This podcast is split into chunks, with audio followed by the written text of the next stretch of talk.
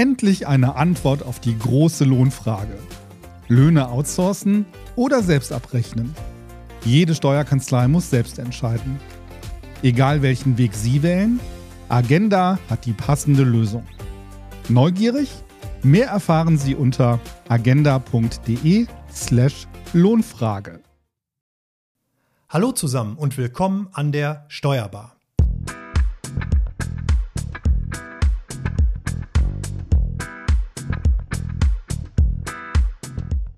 Wir sprechen heute über das sehr spannende Thema Influencer. Und die heutige Ausgabe, die wird präsentiert von EY, Deutschlands führender Steuerberatung. Hier findet ihr das ideale Umfeld für euren persönlichen Karriereweg. Team Spirit, neueste Technologien und unterschiedlichste Mandanten. Entdeckt jetzt EY für euch unter de.ey.com slash karriere slash tax. So, den Link findet ihr natürlich auch nochmal bei uns in den Show Notes.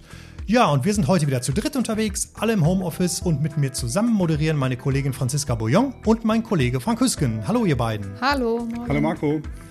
Mein Name ist Marco Hübner. Ja, ich selber hatte hier eine kleine Moderationspause eingelegt, da noch andere zeitintensive Projekte auf dem Plan standen, bin aber heute wieder mit am Start und freue mich auch sehr auf die heutige Folge und bin sogar ein bisschen nervös, muss ich gestehen. Ähm, ja, aber bevor wir jetzt dann zu unserem Gast kommen, erstmal zum inhaltlichen Teil. Franzi, wie immer zu dir. Bring uns doch mal bitte ins Thema. Worum geht es denn jetzt heute eigentlich genau? Sehr gerne. Wie du schon sagst, das Thema ist Influencer, aber auch äh, Blogger oder YouTuber. Äh, gemeinsam haben sie, dass sie als ja, neuartige Content Creator gelten, kann man sagen, die für viele Unternehmen derzeit sehr interessant sein dürften. Denn über diese Kanäle kann man Werbung platzieren und auch gezielt äh, Zielgruppen erreichen, die über andere Wege kaum oder auch gar nicht mehr erreicht werden können. Und die Gruppe dieser Content Creator stellen ein neues Rechtsgebiet dar. Neben allgemeinen Fragen und Hintergrundinfos, die wir euch geben möchten, wollen wir auch klären, was jetzt bei der Beratung dieser Berufsgruppe vielleicht besonders wichtig oder auch besonders, ähm, was es besonders zu beachten gilt. Wie hoch ist zum Beispiel da das Haftungsrisiko für einen Steuerberater? Und als letzten Block möchten wir kurz ähm, über die andere Seite noch sprechen, wie sich der Steuerberater Social Media zunutze machen kann. Genau, und unser heutiger Gast, der uns zugeschaltet ist aus Köln, ist Jörn Hoppmann. Jörn ist geschäftsführender Gesellschafter der Rechtsanwaltskanzlei Budach in Köln. Innerhalb der Kanzlei verantwortet er die Bereiche Gastronomie und Medien. Zu seinen Tätigkeitsschwerpunkten im Bereich der Gastronomie gehören neben Beratungen zum Bau und Betrieb von Versammlungsstätten auch die Planung und Beratung von gastronomischen Betrieben von der Existenzgründung bis zur Systemgastronomie. Ja, und er bietet unter anderem auch ein Seminar an, das ähm, Influencer-Künstlermandat. Und wir sind natürlich gespannt, ob wir so ein bisschen was vielleicht aus diesem Seminar heute auch rausziehen können. Hallo Jörn, schön, dass du da bist. Hallo zusammen, vielen Dank für die Einladung. Schön, dass ich dabei sein darf. Ja, gerne. Ich steige mal direkt ein ähm, als erste Frage. Wer gilt denn überhaupt als Influencer oder was ist ein Influencer? Hm, spannende Frage.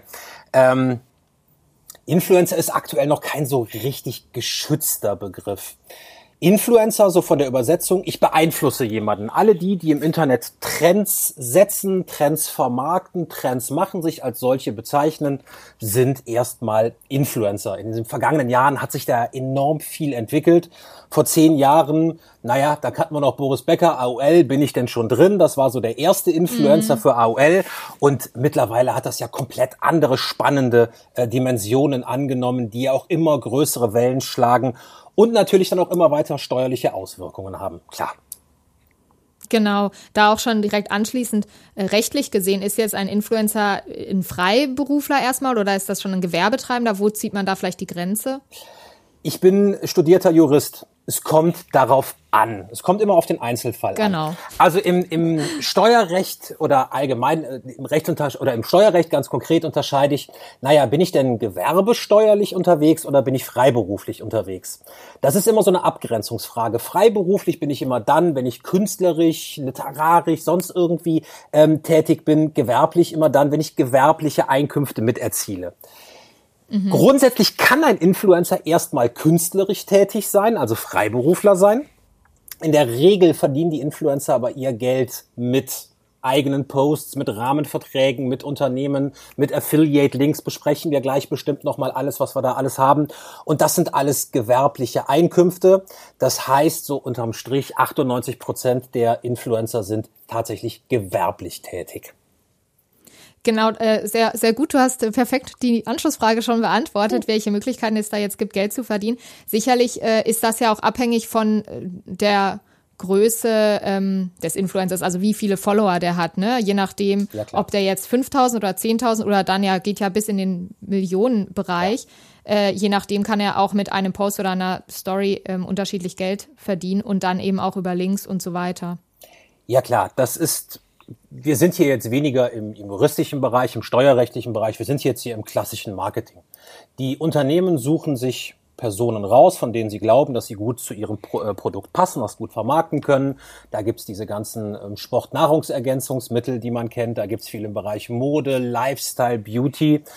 Dann suchen die Unternehmen sich die Influencer raus oder die für sie Werbetreibenden, von denen sie glauben, ja, da haben wir die beste Reichweite. Die, das Marketing es dreht sich ja immer um zwei Fragen. Wie hoch ist mein TKP, also mein Tausender Kontaktpreis? Wie viel Euro muss ich zahlen, mhm. um 1000 Endkunden zu erreichen? Ähm, das ist so die erste spannende Frage. Und die zweite spannende Frage ist, wie groß sind meine Streuverluste? Jetzt bieten natürlich Influencer wir nehmen jetzt mal ein Beispiel exemplarisch. Sophia Thiel zu ihrer, Erfa äh, zu ihrer Zeit mit äh, Pumping Sophia. Das war ja. die erste, die so im Bereich Fitness richtig durch die Decke gegangen ist.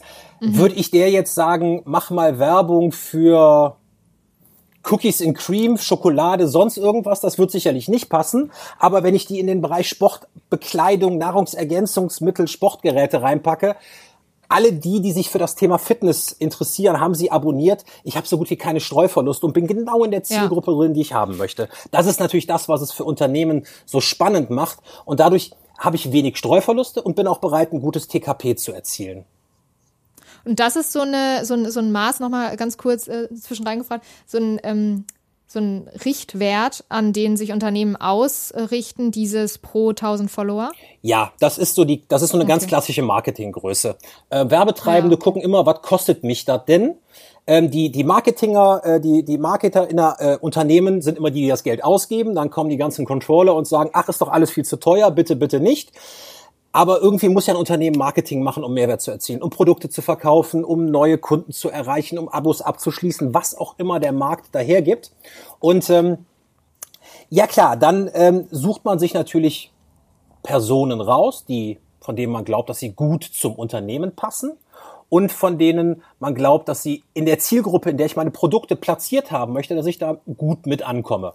Und da gibt's ja nun mhm. unzählige Bereiche, was damals Sophia ja. Thiel äh, vor ihrem äh, kurzfristigen Ausstieg war und jetzt ihre Umorientierung ist heute eine Pamela Reif, ist die größte Fitness-Influencerin, die wir in Deutschland haben. Die meisten kennen sie.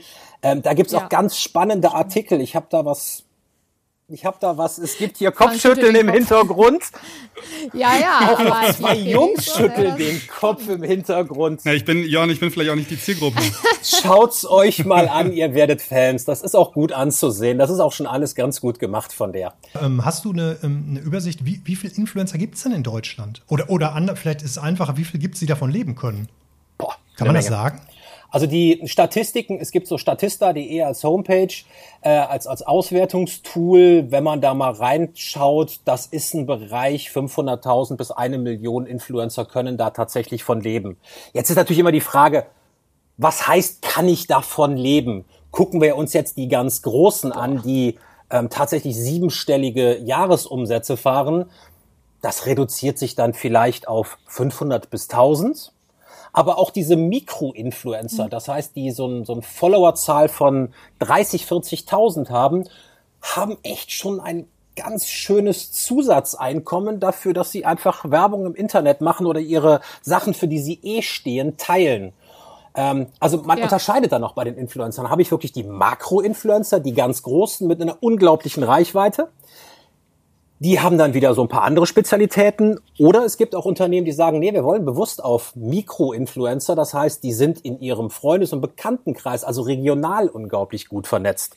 Das finde ich ist auch so, dass äh, ganz das, was diese Gruppe, sage ich mal, so auszeichnet, das, was es so interessant macht, ähm, dass diese Mikroinfluencer erstmal eigentlich ihr Ding machen, ja nicht unbedingt sich ähm, Instagram oder YouTube anschaffen, weil sie äh, denken, ich verdiene damit jetzt mein Geld, sondern weil sie ein Hobby haben und dann die Unternehmen irgendwann auf die zukommen. Ne? Die haben guten Zugriff auf die Nische ja. und dann kommt das Unternehmen und sagt, Mensch, wir sehen, du hast 30.000 Follower, möchtest du hier nicht mal äh, Werbung für uns schalten? Und das ist so, so spannend, ne? dass auf die ja. zugegangen wird und das dann immer größer genau. wird und man das gut beobachten ja. kann. Wofür steht dieser Influencer ja. oder dieser Instagrammer und dann äh, wird das immer mehr in dem Bereich.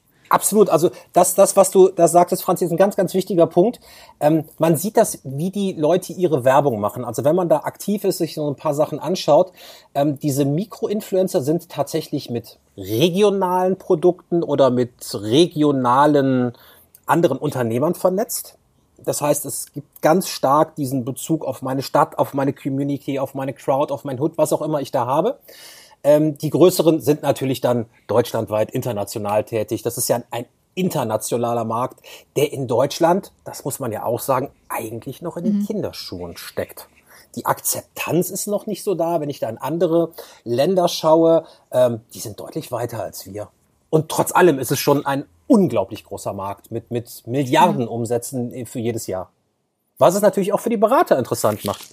Ja, so ein bisschen so wie auch bei den, Franzi, was du sagst, wie auch zum Beispiel bei den Sportlern. Ich folge so verschiedenen Sportlern, auch so Triathleten zum Beispiel. Und eigentlich folge ich denen wegen, ähm, ja, wegen der Person. Aber natürlich ist es so, dass du dann automatisch äh, auch ja. an die Marken rankommst. Ne? Also inzwischen finde ich auch äh, irgendwie die Radmarke geil, die die fahren so quasi, ja. was so nebenbei läuft. Und ich bin froh, dass es dieses Tool gibt. Jetzt nehmen wir mal ja. Triathlon. Triathlon ist ja jetzt nicht diese ganz populäre Sportart wie Fußball, äh, Tennis, Motorsport. Das heißt, die haben ja nur so ein Nischendasein und wenn die sich gut vermarkten, haben die tatsächlich die Möglichkeit, auch noch damit Geld zu verdienen, um dann ihrer Profession, ihrem Job, also diesem Triathlon im Hochleistungsbereich oder im, im semiprofessionellen Bereich ähm, nachzukommen. Für die Unternehmen ist das spannend, weil sie da die Produkte gut platzieren können. Und für die Kunden ist es interessant, weil es natürlich eine sehr hohe Transparenz und Authentizität hat. Also wenn jetzt irgendein Triathlet sagt, ja, ich habe jetzt hier drei Räder, ich teste die jetzt mal und das ist es für mich, boah, das ist ja ein Ritterschlag für die Marke, je nachdem, wo dann dieser Triathlet aufgehängt ist, bleiben wir mal in dem Bereich. Das macht schon unglaublich ja, real und, und greifbar für die Leute, obwohl wir uns im Internet, also komplett virtuell bewegen. Das ist schon ein ganz spannendes Thema und das hat ganz, ganz, ganz, ganz viele Facetten ähm, und eine unglaubliche Dynamik. Also es gibt ja diese exponentielle Entwicklung und wir sind da wir sind da noch mit am Anfang. Das geht noch deutlich weiter, das geht noch deutlich höher. Ja. Würdest du sagen, Jörn, dass es ähm, bestimmte Branchen gibt, die sich nicht fürs Influencer-Marketing eignen? Und ich glaube, du hast ja eben gesagt, Sport und, und sowas ist äh, klar, Nahrungsergänzungsmittel, Sportgeräte, das, ist, das leuchtet mir auch ein. Gibt es denn irgendwelche Branchen, wo du sagst, naja, die, bei denen wird das wahrscheinlich nicht funktionieren oder äh, da, das kann man aus Erfahrungswerten schon sagen, weil es da einfach wenig Influencer gibt in diesem Bereich? Schwierige Frage. Ähm, man sieht natürlich immer nur gerne die, die Erfolgsstories oder folgt den Sachen, die gut laufen. Aber die Bandbreite ist schon unglaublich. Also von meinem Supermarkt um die Ecke, der 7000 Follower hat und ich wohne in der Nähe von Köln in so einem kleinen beschaulichen Dorf. Ich wundere mich, wie dieser Supermarkt 7000 Follower bekommen hat. Ähm, bis hin zu Toni Groß ist die Bandbreite eigentlich komplett gegeben. Und ach, Sport ist gar nicht so der ganz große Markt. Ähm, Lifestyle, Reisen, Beauty, das sind noch so Produkte, die auch jeden betreffen und ähm, jeder interessiert sich dafür. Ja, ich finde auch äh, Mode oder auch Wohnen. Ja, genau. Also Wohnen. viele, also ja. gerade Mädels ja. natürlich auch folgen dann auch so ähm, Profilen, wo es dann auch viel um Einrichtung geht, finde ich, Interior Design und so. Aber auch sowas, wo man eigentlich sagt, hm, das ist vielleicht gar nicht so greifbar ähm, Bücher oder äh, Literatur. Da gibt es auch dann eine, ähm, die hatten einen Bücherladen, auch sehr viele Follower, die stellt dann immer ihre monatliche Leseliste zusammen und kommentiert das dann. Das Mega. kommt super ja. an, macht dann kleine Videos ja. dazu. Da denkt man erstmal, ja gut, das sind jetzt irgendwie Geschichten, was willst du damit jetzt machen? Aber das ist auch, auch ein Markt, ne? Also ich finde schon, das ist sehr breit gefächert. Super Beispiel für die Möglichkeit. Also jeder Unternehmer, der da kreativ ist, ist in dem Bereich und sagt, ich erfinde mich neu, ähm, also das erste, ich, ich kannte das noch gar nicht. Also ich habe noch keinen Buchhändler gesehen, aber so diese Story dahinter. Ich, ich stelle mir vor, ich gehe in eine, eine Buchhandlung und will mir ein Buch kaufen. Jetzt sehe ich ganz viele Titel, lese mir irgendwann die Rückseite durch. Weiß ich nicht, gefällt mir das Buch oder nicht. Aber wenn ich da jetzt ähm, eine Buchhändlerin habe, die mir das Buch schon mal vorstellt und so eine Vorauswahl für mich trifft, oh, das interessiert mich, finde ich eine mega Idee, kann man richtig was draus machen, super neu erfunden und mit dem Markt gegangen, äh, ganz großartig. Also äh, sowas, das gibt's in jedem Bereich. Ähm, in dem man sich vorstellen kann. Das ist aber rein Marketing. Das hat mit Steuerrecht oder mit Recht allgemein überhaupt nichts zu tun. An dieser Stelle machen wir einen kurzen Break. Ich habe mit unserem Kollegen Christoph Böckler, der beim NWB Verlag den Bereich Social Media verantwortet, darüber gesprochen, wie wir dieses Thema als Verlagshaus angehen. Und da hören wir mal eben rein. Social Media Plattformen gibt es ja unendlich viele, immer wieder sprießen neue aus dem Boden und werden genauso schnell wieder abgerissen. Wenn man jetzt mal so ein halbes Jahr zurückdenkt und an, an Clubhouse beispielsweise denkt, was total den Hype erlebt hat, ähm, gibt da natürlich auch schon diverse Urgesteine, die jahrelang am Markt sind.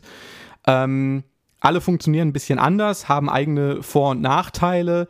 Und wenn ich jetzt ähm, mich neu im Social-Media-Bereich präsentieren möchte, und für eine oder mehrere Plattformen entscheiden möchte, sollte ich mir folgende Frage beantworten können. Und zwar, warum will ich Social Media überhaupt nutzen? Und das ist, wie ich finde, eine relativ komplexe Frage. Die habe ich mir dann in mehrere kleine und hoffentlich leichter zu beantwortende Fragen runtergebrochen. Und zwar erstens, wen möchte ich mit meinem Social Media Auftritt erreichen? Ne, ganz klar, die Plattformen bieten unterschiedliche Inhalte aber auch ähm, sind für unterschiedliche ähm, Altersgruppen interessant. Ne? TikTok beispielsweise eher für eine jüngere Zielgruppe. Ähm, Facebooks Nutzer werden tendenziell älter. Die zweite Frage, die ich beantwortet haben möchte, ist, was möchte ich veröffentlichen und passt das zur Plattform? TikTok bietet beispielsweise Kurzvideos, Instagram ist bildfokussiert, Facebook ist so die eierlegende Wollmilchsau, macht irgendwie alles, aber legt seit kurzem starken Fokus auf Gruppen zum thematischen Austausch, jetzt ne, sowohl ähm, hobbybasiert für Läufer, Künstler, Sportler, ähm, aber eben auch für Berufsgruppen. Und Twitter bietet ne, diesen öffentlichen, diese öffentliche Plattform zum ähm, Austausch mit den kurzen 280 Zeichen Tweets. Und die dritte abschließende Frage, ähm, die ich mir gestellt habe, ist, wie viel Zeit habe ich zur Pflege der Accounts? Ähm, da kann man natürlich erstmal sagen, hey, ich schaue mir alle Plattformen an.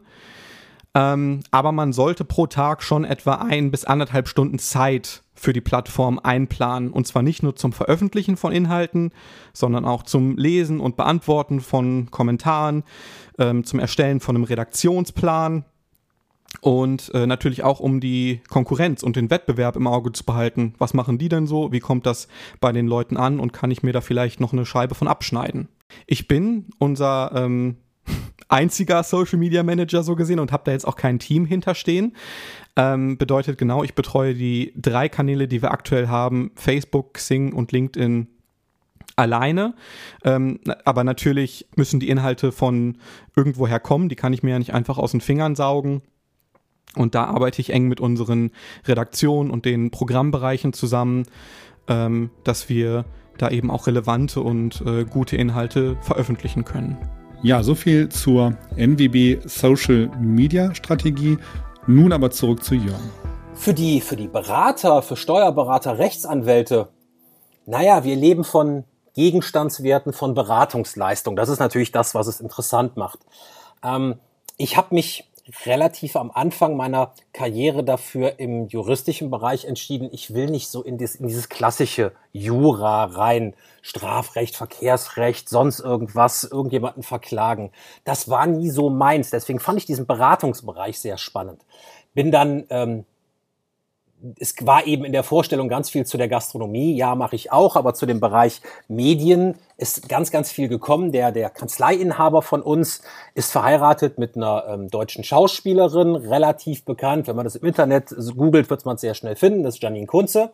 Ähm, dadurch waren wir natürlich von der quasi von der Pike auf dabei. Wir, wir betreuen sie hier seit ihren Anfängen aus Hausmeister Krause bis hin über ihre Kinofilme, jetzt ihre Podcasts mit ihrer Tochter und, und, und, und, und. Also wir haben diese, diese Entwicklung aus Film und Fernsehen, aus Internet und aus ähm, Instagram, YouTube, TikTok, all das, was es da gibt, äh, mitbekommen. Die haben äh, drei Kids, die bei Instagram und TikTok unterwegs sind, da erfolgreich sind, auch wenn die Eltern das eindämmen wollen. Das ist schon ganz spannend ist, ist eine, noch eine andere Frage, die, die für mich eigentlich viel wichtiger ist. Viele fangen an als Influencer, ähm, als, als YouTuber, als Instagrammer und auf einmal haben sie Erfolg und der Berater bekommt es überhaupt nicht mit.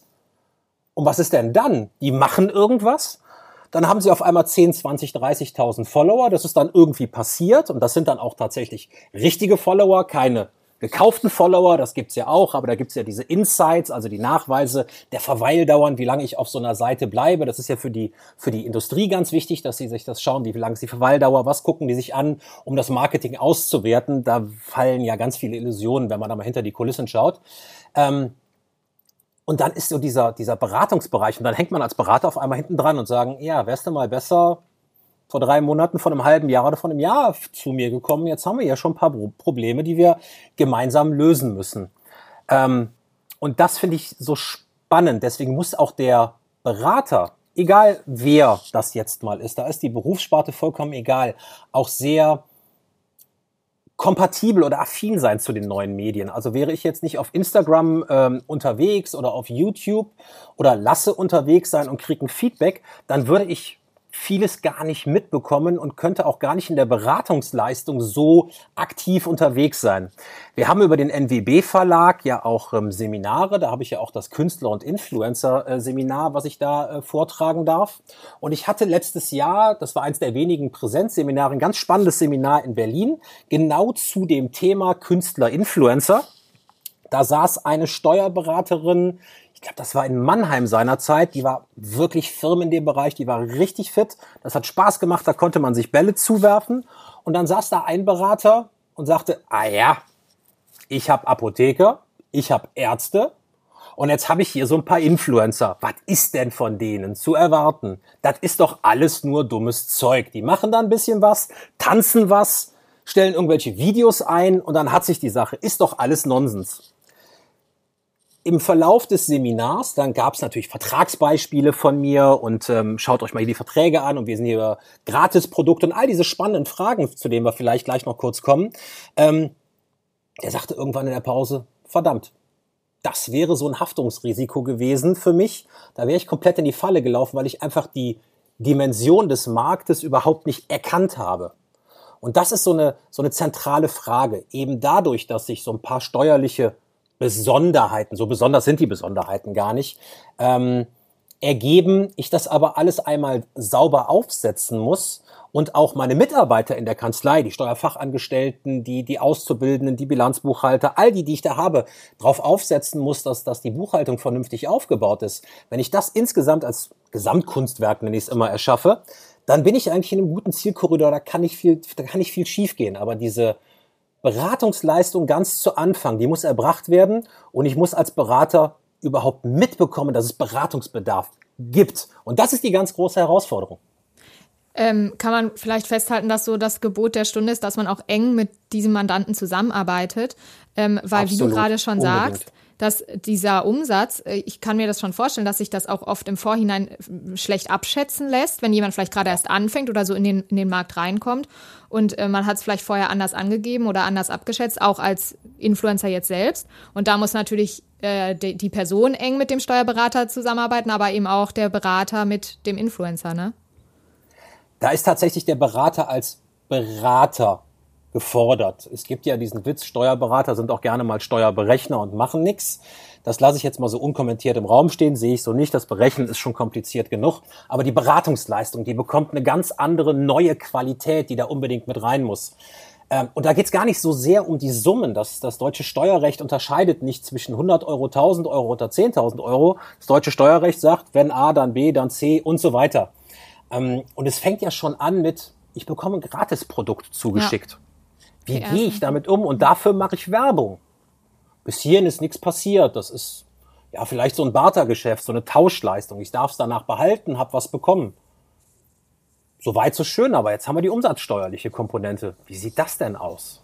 Das muss ich ja auch irgendwie äh, beachten. Und wie weise ich das in meiner Buchhaltung aus?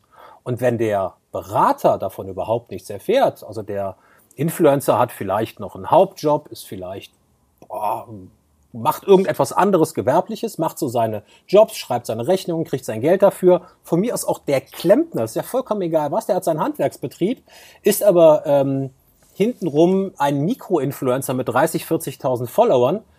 da denkt man ja im ersten Augenblick gar nicht dran und sagt, ja, ich habe hier meinen Klempnerbetrieb, meinen Handwerksbetrieb, der ist sauber durchdekliniert in der Buchhaltung. Ja, und jetzt hat er auf einmal noch Gratisprodukte im Wert von 10.000, 15.000 Euro, macht hier was, macht da was, kriegt vielleicht mal eine Reise geschenkt, muss dann im Reiseblog darüber berichten äh, oder macht das, weil er Lust drauf hat. Was passiert denn dann? Das sind so die spannenden Fragen, die um das Thema Influencer so mit rumkreisen. Und da muss man schnell sein. Es ist ein unglaublich schneller, dynamischer Markt. Und da muss man als Berater auch ganz fix hinterher sein. Also wir sagen immer allen, wir unterstützen auch ein paar Berater, sagen immer, wenn ihr Mandanten habt, schaut's mal nach, ob ihr die bei den einschlägigen Medien findet. Und das ist primär TikTok und äh, ähm, Instagram und YouTube. Das sind so die beiden großen. TikTok ist wieder was von den Jüngeren, aber dadurch kriege ich Followerzahlen bei Instagram und bei YouTube. Und dann schaut mal, was es da für Wertschöpfungsketten gibt. Und das gibt ja eine Menge. Das sind entweder die Rahmenverträge, die ich dann mache, um ein Produkt über einen längeren Zeitraum zu beachten. Das ist gerade ganz viel bei Ernährungsprodukten oder bei, wenn ich mir exklusiv einen Influencer ranhole. Ähm, es gibt die Affiliate-Links, das heißt, ich habe jetzt bin jetzt im Bereich Mode oder Interieur und dann kann ich in das Bild reinklicken und komme dann direkt umgeleitet zum Shop und kann das Produkt da kaufen. Das wissen die Mädels in der Regel immer deutlich besser als die Jungs. Das sehe ich auch gerade hier am Kopfschütteln, respektive Kopfnicken.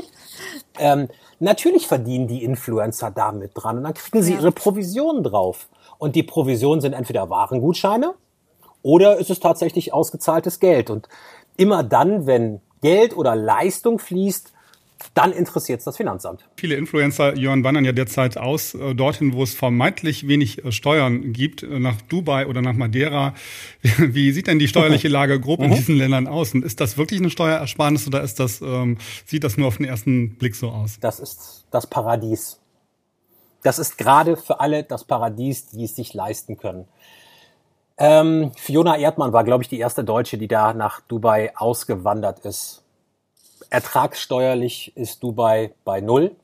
Umsatzsteuerlich ist Dubai bei fünf Prozent. Das sind Summen, da können wir hier nur von träumen. Aus ertragssteuerlicher Sicht ja, ist das ein Sechser mit Zusatzzahl, sowohl mittwochs als auch freitags als auch samstags, wenn ich einen Return on Invest habe. Ich muss natürlich meinen Lebensschwerpunkt oder meinen Lebensmittelpunkt aus Deutschland auflösen und tatsächlich dann nach Dubai in die Vereinigten Arabischen Emirate, was auch immer ich da habe.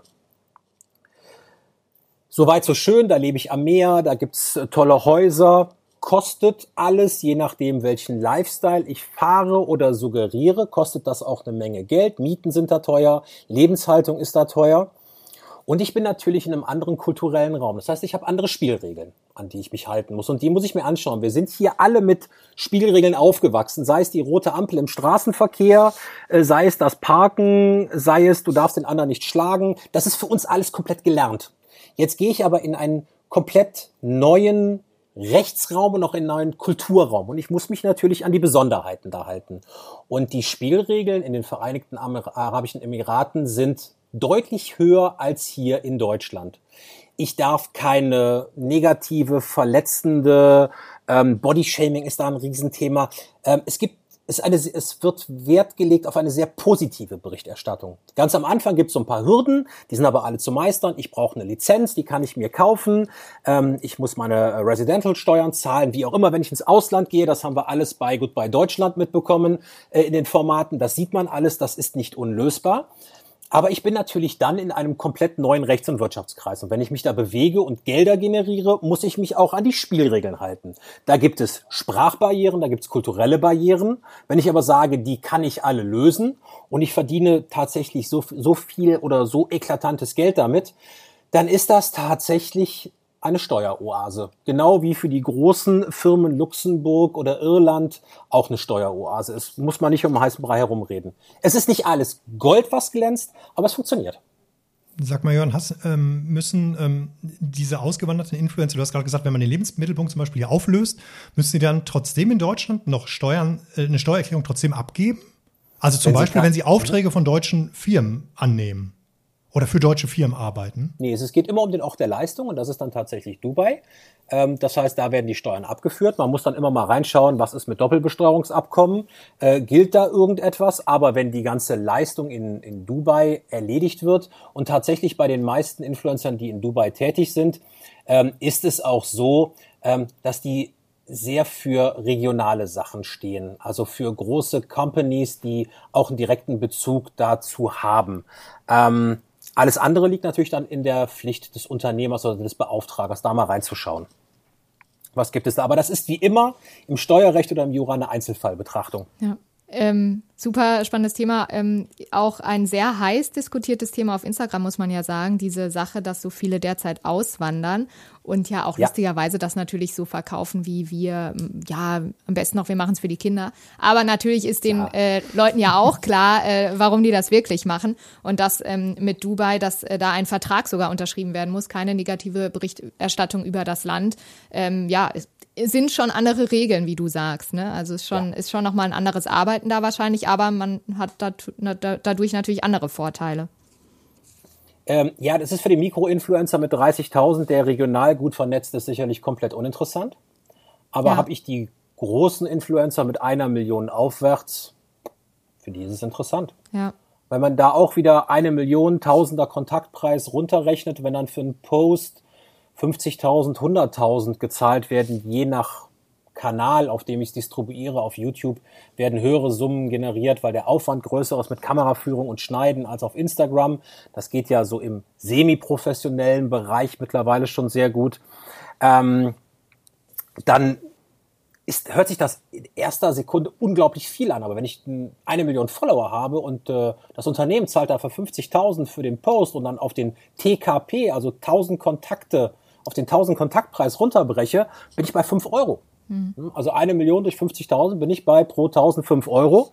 Heißt ja im Umkehrschluss, das Unternehmen muss ja an 1000 Leute nur ein Produkt verkaufen, an dem es eine Marge von 5 Euro oder mehr hat und schon hat sich die Kampagne gelohnt. Ja. Wenn ich es auf den TKP runterbreche. Marketing hört sich immer ganz toll an, ist aber sehr zahlenbasiert und sehr ja. auswertungsbasiert. Für die Großen lohnt es sich, für die Kleinen lohnt es sich nicht. Und da sage ich, ey, freut euch doch, dass ihr zusätzliche Einnahmequellen habt. Wenn ich euch vor fünf Jahren gesagt hätte, ihr stellt ein paar Videos auf mhm. YouTube oder Instagram ein oder auf irgendeiner Plattform und ihr verdient damit Geld oder äh, kriegt einen Reisegutschein oder sonst irgendwelche Vorzüge, ihr hättet uns doch alle für bescheuert erklärt. Gesagt, also ist das ein realistischer Wert, Jörn? Also kann man das so sagen? Das würde mich mal interessieren. Also fünf Euro pro 1000 Follower? Wenn man wie viele Follower hat insgesamt, die man dann bedient? Kann ja, das, so es wird, Rechnung? ja, es wird immer andersrum gerechnet. Es geht, ähm, also die Posts fangen an ab ähm, so 100.000 Follower mit mit zwei bis 3.000 Euro. US-Dollar-Währung soll jetzt mal gerade vollkommen egal sein, da gibt's ja Statistiken zu. Und geht natürlich dann entsprechend immer höher. Bei einer Million Follower liegen Posts zwischen 30.000, fangen die bei Instagram an, je nachdem wie wie gut meine, meine Community auch gepflegt ist, wie gut meine Insights sind, also wie lang die Verweildauer auf meinem Profil und auf den jeweiligen Seiten ist. Und das geht hoch bis zu 180.000 ähm, Euro für YouTube-Videos. Mhm. Ähm, es gibt natürlich Rahmenverträge, wenn ich sage, ich mache das, ich mache jetzt hier eine, eine Kooperation mit, einem, mit einer Drogeriekette für ein, zwei, drei Jahre, dann sind das sicherlich andere Summen. Dann werden da pauschal 200.000, 300.000 Euro für gezahlt oder 10, 20, 30.000 Euro, je nach Qualität. Aber gucken wir uns mal die ganz Großen an, Toni Kroos, Ronaldo, äh, Messi, die liegen bei 4, 500, 600.000 äh, ja. Dollar, eine Million für einen Post. Neben ihm, neben ihrem echt schon mageren Fußballgehalt. Muss man sagen, ja. Ähm, um ganz kurz diesen äh, Blog mal äh, zusammenzufassen, ähm, möchte ich noch kurz einpflegen, dass aber auch interessant ist, dass der Influencer an sich ähm, auch schon viel beachten muss. Ne? Also das jetzt ähm, fand ich interessant, klar. Der muss sich auch mit äh, Gewerbeanmeldungen und so weiter auseinandersetzen, auch mit Themen, was, äh, was mache ich, wenn ich so PR-Samples, wie du sagtest, bekomme, also äh, Geschenke, was ist da zu tun, was ne? muss, muss ich beachten, wen kann ich da ansprechen. Ähm, mhm. Und noch einen ganz kurzen Exkurs möchte ich deswegen machen zum Thema Werbekennzeichnung. Äh, wir, wir sind jetzt schon eine Weile in der Zeit, aber ich möchte es jetzt trotzdem noch mal kurz ansprechen. Ähm, ein ähm, Zitat, das ich rausgesucht habe zur Gesetzeslage, besagt ja, dass unlaut, unlauter handelt auch, wer den kommerziellen Zweck einer geschäftlichen Handlung nicht kenntlich macht, sofern sich dieser nicht unmittelbar aus den Umständen ergibt und das nicht kenntlich machen äh, geeignet ist, den Verbraucher zu einer geschäftlichen Entscheidung zu veranlassen, die er andernfalls nicht getroffen hätte. Und das Thema wurde ja jetzt immer wieder äh, über die Jahre auch ähm, verschiedenartig, so wie ich es mitgekriegt habe, bewertet. Es gab unterschiedliche ja. Ge Gesetzeslagen, würde ich jetzt mal sagen, oder Ansätze. Ähm, wie kam es dazu, beziehungsweise was ist denn jetzt derzeit die, die Sachlage beim, beim Influencer? Was muss er beachten? Ja, ganz, ganz wichtiges, großes Thema. Ähm, das kam ja so ein bisschen aus den Verbraucherschutzorganisationen, die gesagt ja. haben, als das aufgekommen ist, hey, liebe Leute, ihr könnt jetzt hier die neuen Medien nicht nutzen, um einfach mal Werbung ohne äh, im rechtsfreien Raum zu machen. Ähm, dann sind die da auch sehr weit gekommen mit Unterlassungserklärungen und mit Klagen. Mhm. Und dann fing dieses Anzeige, Werbung, vier Sternchen, fünf Ausrufezeichen, sieben Herzchen. Ähm, dann fingen an, alle an, alles zu markieren. Genau. So nach dem Motto, viel hilft viel. Ja, alles ist erstmal Werbung, ähm, ja. Genau, alles ist per se Werbung. Dann gab es ja Kathi Hummels, danke an dieser Stelle, die mit ihren Urteilen da das alles ein wenig relativiert hat. Aber es ist äh, wirklich ein sehr spannendes Thema, dass man mit dem Auftraggeber abstimmen muss. Weil die Grenze zwischen wann ist es Werbung und wann ist es meine eigene Meinung mhm. ist ein sehr schmaler Grad. Und äh, in Deutschland gilt immer noch bei den Gesetzen, wer was äh, vor Gericht erreichen will, der muss es auch nachweisen oder beweisen können. Ähm, es liegt tatsächlich in der Qualität der Verträge. Wenn es ein ganz klar werblicher Vertrag ist und hier werden Produkte in den Vordergrund gestellt und hier wird die Meinung des Unternehmens vertreten, dann ist es auch als solche zu kennzeichlich zu machen. Wenn es eine eigene Meinung ist, wir haben in Deutschland die Meinungsfreiheit, die sehr äh, hoch aufhängt, dann ist es tatsächlich die eigene Meinung, da muss es aber auch drinstehen. Viele machen das mit so einem Augenzwinkern und schreiben rein, äh, keine Werbung, weil geil, keine Werbung, weil ich es einfach so finde oder sonst irgendwas. Aber da muss man tatsächlich immer schauen, was steckt dahinter? Wie sind die vertraglichen Bedingungen? Äh, wie kam es dazu, dass dieser Post überhaupt abgesetzt wurde?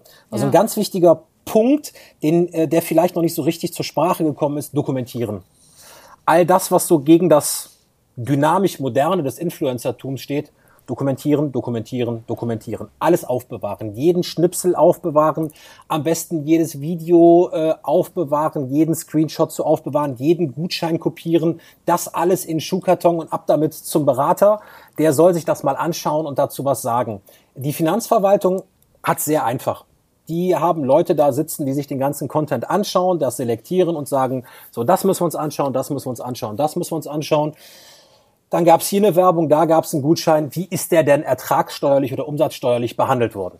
Wie jetzt, warte mal, jetzt muss ich nochmal nachfragen. Also wenn wir jetzt, wenn ich jetzt was poste, was ich nicht äh, als Werbung kennzeichne und sage, es ist meine eigene Meinung, und mhm. ich werde dafür aber bezahlt oder kriege dafür etwas, dann ist das okay?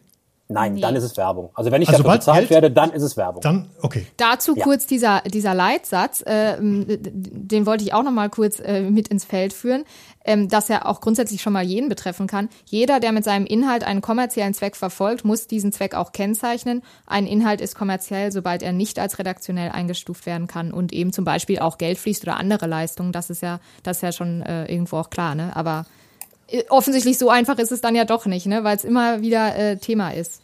Und äh, ich muss noch möchte noch anfügen, ich finde es aber eine sehr gute und sehr wichtige ähm, Diskussion, weil ich bei mir selber merke, wie es wahrscheinlich auch vielen geht, sobald etwas Werbung ist, habe ich eine grundsätzlich andere Haltung zu einem Produkt, ja. als wenn jemand wirklich sagt, ähm, das möchte ich dir empfehlen oder möchte ich euch empfehlen, weil ähm, habe ich getestet, finde ich gut. Ja, habe ich direkt absolut. einen anderen Blick drauf, ja. als wenn da steht Anzeige, PR-Sample, bezahlter Post und so weiter, ist ja, klar.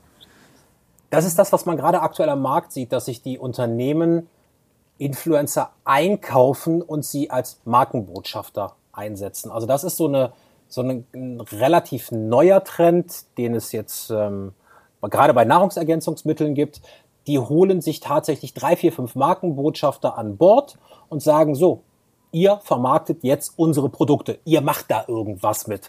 Ähm, Beispiel ist hier, weil ich ihn persönlich kenne, ähm, Stefan, äh, ähm, Stefano Zarella, ist der kleine Bruder von Giovanna, äh, Giovanni Zarella und, und Gianna Zarella. Die hatten hier schräg gegenüber von uns auch ihr äh, Café in Köln. Den kennen wir schon, seit er noch auf dem Bolzplatz unterwegs war.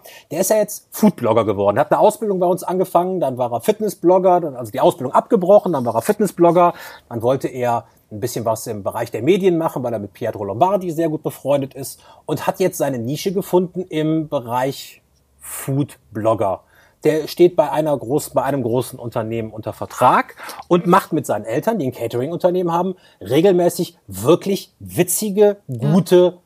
Mini-Clips im Bereich ähm, Rezepte, kreativ, wie kann ich mich äh, gesund ernähren, wie kann ich witzig, kreativ, schnell kochen der hat es geschafft. Der hat vor sechs, sieben Jahren mit 1000 Followern angefangen. Der ist jetzt bei einer Million.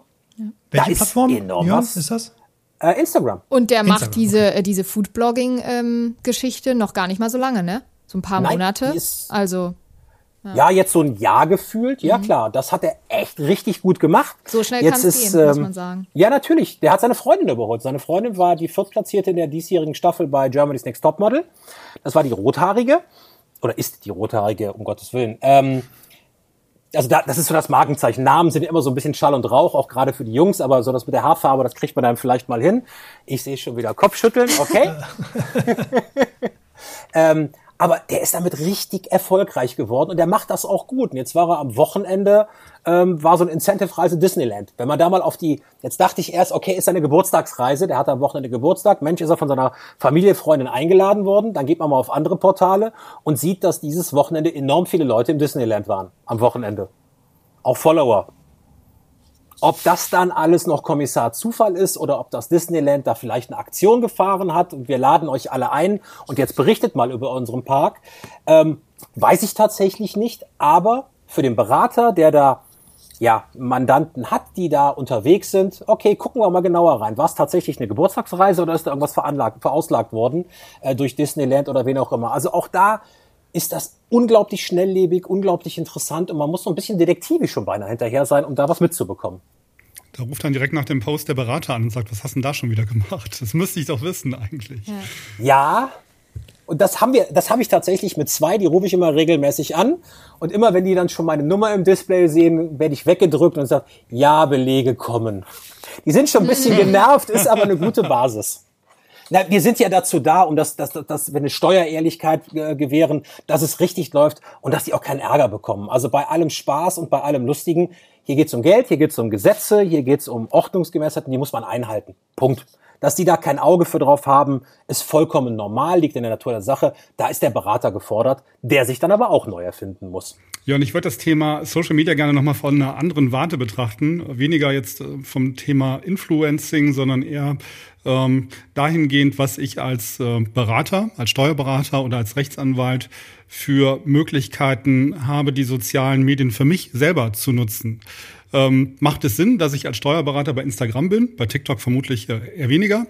Ähm, was, was zählt denn überhaupt alles zu Social Media? Ist das auch äh, LinkedIn und Xing, äh, weil es ja inzwischen auch Plattformen sind, über die ich ähm, Follower generieren und mich austauschen kann? Was zählt dazu und was für Plattformen machen denn für Berater Sinn? Also ja, für mich macht das schon Sinn, wenn Berater unterwegs sind, wenn es einen seriösen Anstrich hat. Also TikTok und die tanzen da und, und synchronisieren irgendwas, das können sie gerne in ihrer Freizeit machen. Aber habe ich dann eine altehrwürdige Kanzlei, die ich mir gerade vorstelle, mit einem 70-jährigen Berater und der tanzt bei TikTok. Je nach Qualität kann das echt schon witzig und wieder cool sein. Würde für mich im ersten Augenblick aber so ein bisschen quietschen. Ähm, für mich gehört aber alles, um da nochmal den, den, den, die Brücke zu deiner Frage zu schlagen. Für mich gehört mittlerweile alles zum Influencertum. LinkedIn, Xing, all das, was es da gibt, das ist Online-Marketing. Ich mache Werbung für meine Person über die Kanäle, die mir zur Verfügung stehen. Jetzt muss ich natürlich schauen, auf welchen Kanälen kann ich wie welche Werbung machen. Ich kann mir über LinkedIn, über Xing Netzwerke aufbauen, da kann ich Kommentare generieren, da kann ich Empfehlungen schreiben ja, einverstanden. Wenn das funktioniert, funktioniert das gut. Das ist wie früher der Stammtisch in der Kneipe. Da saßen dann die fünf Betriebe und haben sich äh, der Handwerker, der also Sanitär, der Tapezierer, der Renovierer, der Trockenbauer, die haben sich dann Aufträge untereinander zugeschanzt. So ist das jetzt in der virtuellen Welt genauso. Das funktioniert. Ich finde tatsächlich, um Reichweite zu generieren, YouTube und Instagram gerade führend, wenn man es seriös aufbaut und aufzieht. Es gibt unglaublich viele gute Lehrvideos, gerade auf YouTube. Das ist da vielleicht sogar noch die etwas bessere Plattform. Ähm, ich folge selber einem Mathelehrer, der ganz witzig so in fünfminütigen YouTube-Sachen Mathe erklärt, so mit Bruchrechnen oder multiplizieren oder Wurzel raus mit ganz anderen Wegen, die auch mal nennt, ja, lernt ihr in der Schule nicht, könnt ihr aber alle gebrauchen und nutzt die. Der hat eine unglaublich hohe Akzeptanz, auch so Tutorials, Nachhilfe und so weiter. Ähm, für mich sollte es das im Bereich Steuern und Recht deutlich mehr geben. Es gibt ein paar Kanzleien, die im Bereich äh, Medien spezialisiert sind, die das viel machen. Es gibt hier in Köln. Gibt es einen großen Medien, einen ganz bekannten Medienanwalt, ne, der irgendwie immer zu irgendwelchen spannenden Themen, die gerade in den Medien akut sind, dann irgendwie ein kurzes äh, ja, Video. Ja, genau, richtig. Und das, das finde ich, finde ich cool. Da wird komplexes Wissen runtergebrochen in einer einfachen, kurzen, amüsanten, spannenden Art und Weise präsentiert. Finde ich gut, ist aber unglaublich zeitintensiv. Also das darf man nicht unterschätzen. Denkst du, das bringt, denkst du, das bringt Mandate? Ja, absolut, das bringt Mandate. Ja, wenn ich Kompetenzträger suche und ich in den Bereichen unterwegs bin, bringt das Mandate. Definitiv. Ja. Aber es muss gut gemacht sein. Also mittlerweile ist es ja auch die, die Qualität, die entscheidet. Wenn ich so eine, so eine handy-verwackelte Kamera habe, dann bin ich als Zuschauer genervt, da bin ich nicht dabei, da bekommt man mich nicht abgeholt.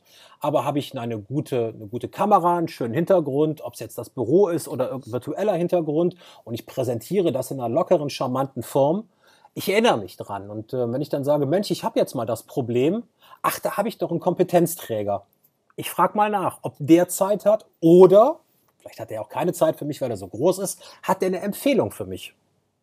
Der wird natürlich sagen, ja, komm vorbei, ich habe meine, ich hab meine Kollegen, die das machen. Welchen Zeitaufwand muss ich denn einplanen, wenn ich das ernsthaft betreiben möchte? Weil ich muss ja zum einen interagieren mit denjenigen, die sich das anschauen und mir dann schreiben oder, oder Kommentare abgeben. Dann ist es ja irgendwie, wäre es ja sinnvoll, dass man auch relativ zügig darauf antwortet. Das ist ja schon zeitaufwendig und jede Plattform, die man äh, bespielt, ähm, erhöht vermutlich den, den Zeitaufwand. Kannst du einschätzen, wie viel Zeit man dafür einplanen sollte? Kann man das überhaupt noch selber machen oder braucht man dafür eigentlich einen Mitarbeiter, der das professionell betreut? Also je nach Qualität und Größenordnung kann man es gar nicht mehr selber machen. Das fängt sicherlich als Hobby abends mal äh, zu Hause im Wohnzimmer im Keller an mit 20 Minuten, halbe Stunde, Stunde. Habe ich dann aber mehr Anfragen oder will mehr Videos produzieren, die noch nachbearbeitet werden müssen, damit sie eine gewisse Qualität haben. Ich bin da auch ganz schnell bei drei, vier, fünf Stunden am Tag. Und das ist neben dem normalen Beruf, neben der, Profes neben der Profession, die ich ausübe, überhaupt nicht mehr zu realisieren. Da baue ich mein Team auf. Und das ist spiegelbildlich zu den ganzen Influencern. Ich bin ja dann nicht mehr Rechtsanwalt, Steuerberater. Ich bin dann auch Influencer. Und ich habe genau die gleichen Spielregeln wie für Influencer, gelten, weil ich einer von denen bin. Je professioneller, je authentischer, je besser das Ganze produziert und aufgebaut wird, desto mehr Reichweite erreiche ich und desto mehr Mehrwert kann ich daraus schöpfen. Ob es jetzt ein Reisegutschein ist, sicherlich nicht, aber in der Form von Neumandanten ist das ein ganz spannendes Thema. Das ist sicherlich noch in den Kinderschuhen, da wird aber was in den nächsten Jahren passieren es findet ja in der Beraterschicht so ein, so ein ja, Generationswechsel statt. Die ältere Beraterschaft zieht sich so langsam aus dem Operativen zurück, dann kommen jetzt die Jungen nach, die müssen erstmal ein bisschen trittfest werden, aber da ist natürlich eine ganz andere Akzeptanz zu den neuen Medien. Ähm, meine Mutter kennt Instagram, äh, sonst irgendwas nicht. Die sagt, was ist das denn? Brauche ich nicht. Äh, für mich ist es ein Handwerkszeug. Ähm, für die 17, 18, 19-Jährigen ist es überlebenswichtig, dass sie das haben, weil äh, ohne das können sie nicht mehr. Also das ist wichtiger als, als Luft und Wasser. Ähm, und das ist, das ist so eine Zeit. Und das, das, ähm, wir waren eben bei Dubai. Dubai hat eine, eine, hat eine Akzeptanz von 98, 99 Prozent innerhalb der Bevölkerung, die Instagram äh, nutzen. Da sind wir in Deutschland äh, noch weit von entfernt. Wir liegen dabei bei 60, 70 Prozent. Das wird sich aber auch stetig ausbauen. Und wenn man in dem Markt drin ist, in dem Markt aktiv ist, sich da auch wohlfühlt, das muss ja auch, man muss ja auch da, das muss ja auch passen. ich sage, nee, ich gehe nicht vor die Kamera und ich spreche nicht in Mikro, ich will immer nur eins zu eins, dann ist das nichts. Aber wenn es passt, dann ist das okay. Oder ich habe Mitarbeiter in der Kanzlei, die das machen wollen und die dann vielleicht Interviews führen mit ihren äh, Vorgesetzten, mit ihren Abteilungsleitern, mit ihren Chefs, mit den Beratern. Auch das kann man ganz witzig aufbauen. Da gibt's unglaubliche Möglichkeiten. Aber dann muss die Steuerrechtsanwaltskanzlei umdenken und Marketing machen. Und das muss natürlich zu ihrem normalen Geschäftsumfeld passen. Und das finde ich, kann man ganz seriös gut aufbauen. Ich habe so leicht reden und stelle mir das gerade im Kopf so schön vor wir haben überhaupt gar keine Zeit dazu, das zu machen, aber ich finde es echt interessant und spannend, ähm, das aufzubauen und kann das eigentlich nur jedem empfehlen. Ja, eigentlich schon ein gutes Schlusswort, oder? Franzi Frank, wie sieht's aus? Habt ihr noch Fragen?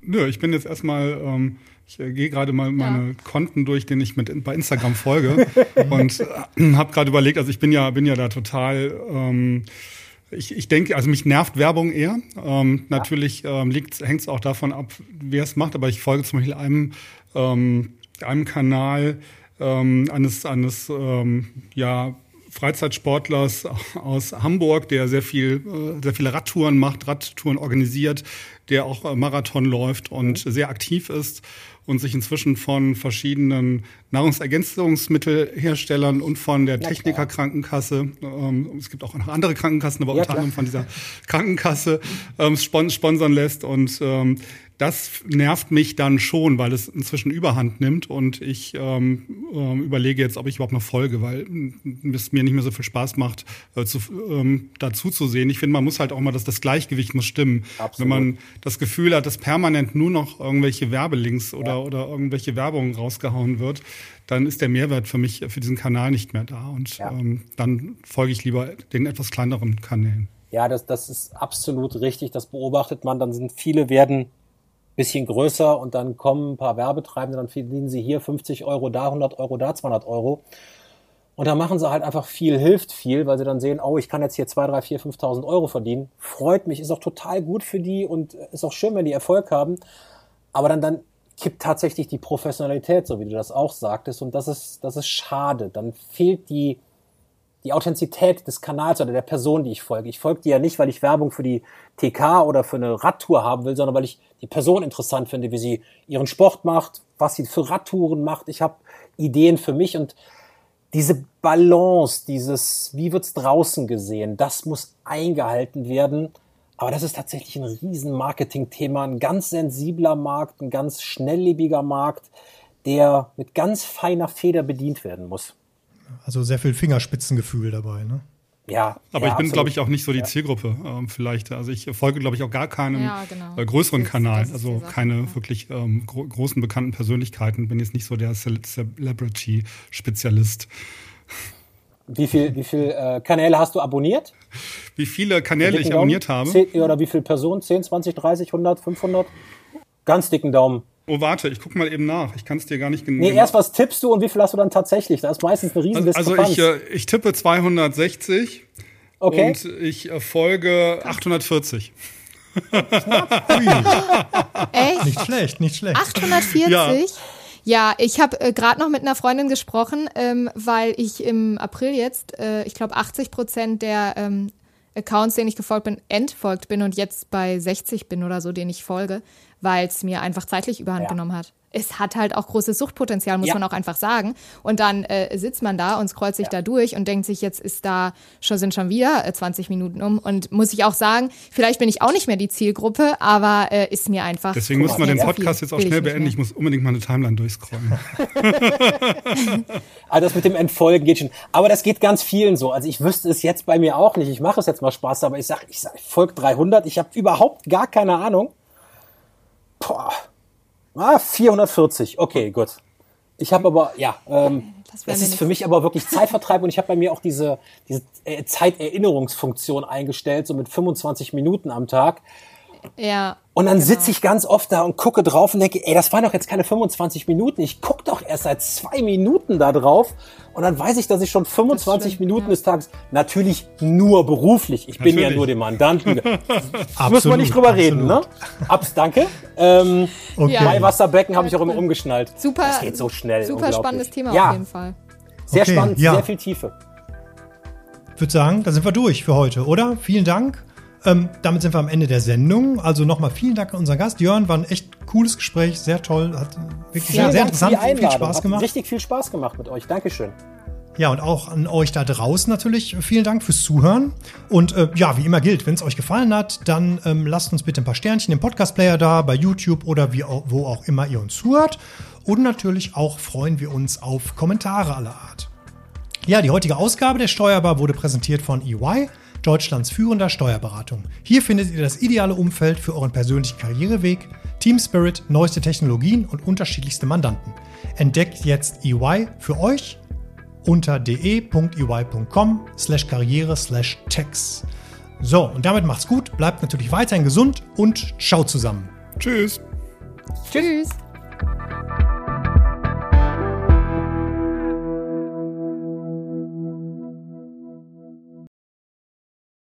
Endlich eine Antwort auf die große Lohnfrage. Löhne outsourcen oder selbst abrechnen? Jede Steuerkanzlei muss selbst entscheiden. Egal welchen Weg Sie wählen, Agenda hat die passende Lösung.